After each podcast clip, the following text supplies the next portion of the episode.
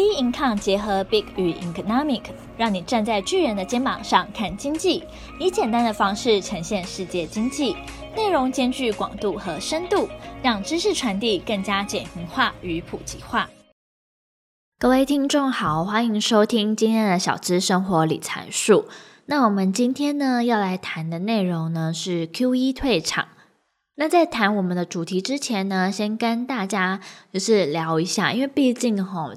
我们节目播出的时间都是礼拜一，大家都觉得很痛苦，就是上班族呢要重新开始上班的一个时间，而且我通常都觉得说啊，礼拜六、礼拜天其实时间呢咻一下，好像就过很快就过得过去。像我最近就有感觉到一个状况，就是怎么睡感觉都睡不饱，因为我也算是那种很早睡的，我相信应该比非常多听众。可能还要早睡，但是呢，我觉得有些时候睡起来反而会更累，或者说怎么样，都觉得睡不饱的感觉。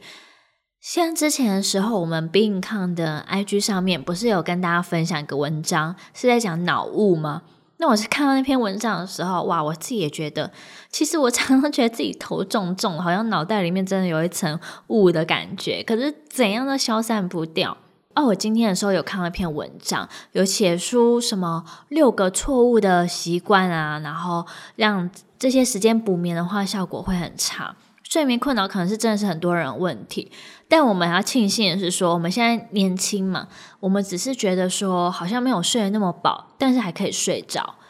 但是很多像我爸妈那个年纪，我妈妈这阵子也会因为说感觉快要更年期了。根本就是睡不着，然后睡眠品质就是超级差，而且有些时候你越在意一件事情，它会越显得很焦躁。你越在意说你要睡着，你要睡着，然后结果呢，这件事反而形成了一个压力。诶，所以大家，如果你自己的爸妈或是你的年纪呢，刚好是要遇到更年期的年纪啊，你们都是怎么样，就是克服要睡觉这件事情的话，也可以跟我们分享哦。那我提到这篇的文章，就提到说有几个习惯呢，你不要做，做的话很可能会导致说你常常会觉得说，嗯、呃，睡眠债啊还不完的感觉啊。第一个就是休息一下，确实睡太久，或是下班通勤时补眠，因为这个时间可能到你真的要就寝，晚上该睡觉的时间的时候呢。你已经不想睡觉了，会导致恶性循环，以及说你不要没睡意你就上床，还有假日的时候狂补眠，以及温度高呢难以入眠。像我自己常也觉得哦好热哦，我觉得女生有些时候好像快要到生理期要来的时候，哇，整个背都是烧到不行。以及呢，你晚上的时候不要吃太多，你吃太多的话，可能太饱也睡不着。其实这几个我相信大家都知道，然后它只是一个就是恶性循环的感觉，然后让你觉得说哇怎样都睡不饱。像我一个礼拜呢，一定会有一天突然间会觉得超级累，然后那天的时候在十点十点半就会给他睡着，然后睡起来的时候还是会觉得蛮累，然后眼睛会变得超肿的。我也觉得超级 莫名其妙的，可能是大家还要配合一些像是运动吧。那大家如果在睡眠上面有什么可以跟我们分享的话呢，也欢迎你就是留言跟我们分享一下，说诶怎么样呢可以有好的睡眠品质啊？你怎么样做可以预防说可能上班的时候啊会想睡觉之类的？欢迎你跟我们分享哦。那我们就赶紧进入我们的主题，因为我们今天就是要提到说，等于它是资本市场派对的一个结束嘛。那 QE 这东西是蜜糖还是毒药？我相信每个人都有一定的定见。我觉得呢，如果你原本就是有存到钱，有一笔钱，那可以投入市场投资的人，你一定会觉得说 QE 真的是太棒了，让自己这些钱滚钱，赚的有够多。但如果说你的钱并不是那么多的人，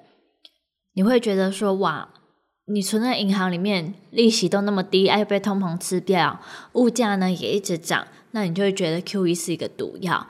QE 这东西就是我们之前有提过嘛，它从二零零八年开始是从金融海啸开始创造出来的。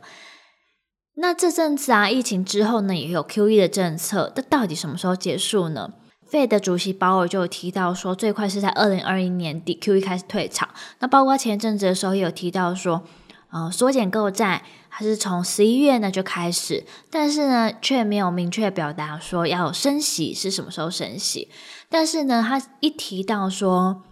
会开始慢慢退场之后呢，但他还是希望就是让投资人安心。他提到说，他一定会考虑到说充分的就业啊等等的状况，所以才会慢慢的退场。那这个消息那时候就整个就激励了整个美股三大指数呢，全部都上涨。你会觉得说信心力是足的啦。那 QE 的政策的话，从零八年开始谈起的话，大家应该有印象吧？第一波的话就是全美第五大投行贝尔斯登面临破产。诶，我这边要问一下大家，大家是了解投资银行是什么东西吗？那如果你不懂的话，也想要知道说到底投资银行是什么东西的话，也可以留言，请我们就是做一篇节目跟你介绍哦。那第二波海啸的时候，就是二房的危机，就是房地美还有房利美被接管，以及呢最严重就是大家可能也都有看过的电影《大到不能倒》那部电影，我觉得好像每个学生时代呢都一定会看一些比较激励人心的电影啊。我觉得《大到不能倒》就算其中一个就是必看的电影啦。那第三波海啸就是雷曼兄弟的破产嘛，然后《大到不能倒》里面就是在演这一段的过程。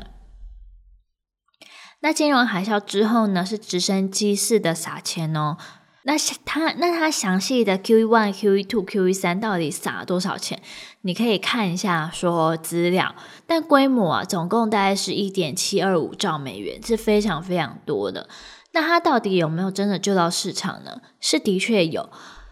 全球股市呢涨幅是翻倍的，但也是造成说非常大的。巨大的那种资产的泡沫嘛，那为了抑制说经济啊，还有金融市场过热，所以二零一七年的时候，美国就采用缩表升息的方法。那时候原本是预计说在二零二二年呢回归正常，但是，谁知道在去年的时候，二零二二年又突然间来了一个疫情。那他来了这个疫情的时候，重启 QE，重启 QE 的时候，我相信各位应该也知道现在的状况，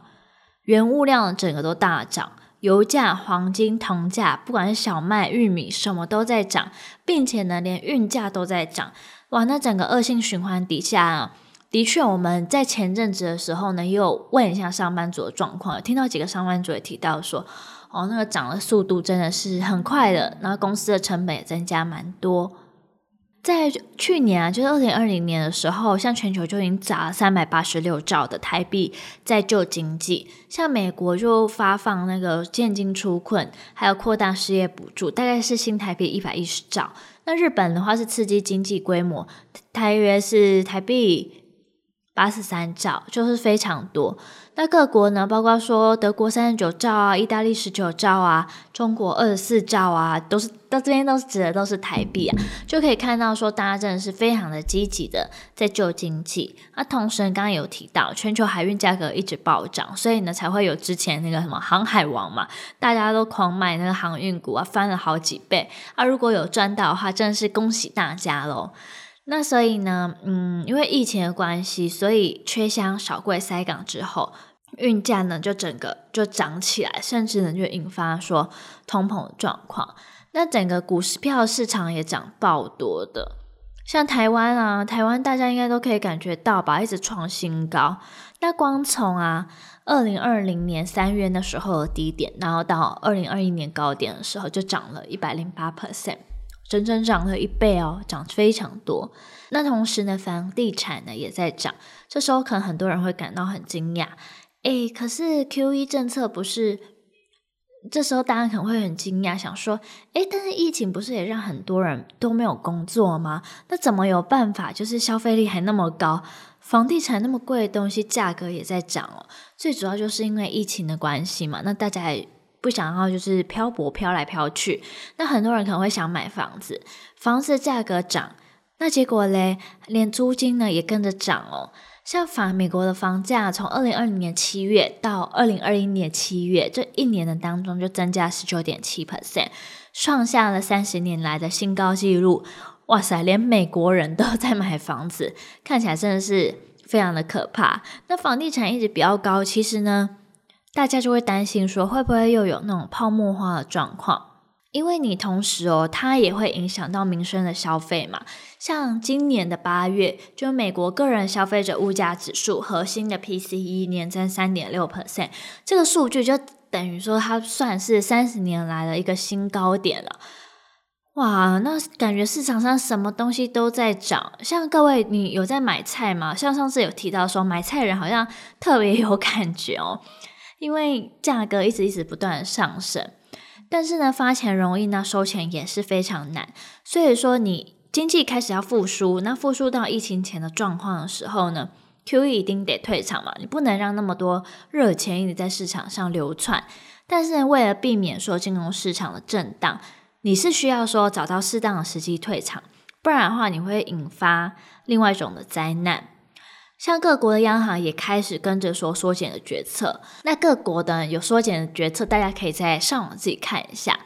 但是呢，资金退潮，涨多的标的有可能就面临考验哦。所以很多人他可能在投资台股、美股，那这时候都会提到说，诶，市场是不是已经太高了？很担心说会不会有一天它突然间泡沫化，然后钱都收回来，然后开始跌，开始跌，自己会不会套在高点上面？那 QE 退场的，它会带动了避险资金抢进美元，会加重呢新兴市场国家还有企业的债务负担，像是巴西啊、南美洲啊，或是之类的新兴国家，那新兴市场的资金可能会有流出的风险。那涨很多美国企业跟其他风险性的资产也需要留意。如果呢你在这一波呢 QE 政策当中呢尝到一个很棒的，觉得它是一个像蜜一样甜的政策。那你也要务必小心，因为这东西不能说就是维持这么久，它会有，但它也会有没有的时候。那当没有的时候，你在市场上的资金如何安全的收回，也是一个重点，以及说会不会整体呀、整个大泡沫化，也要特别小心哦。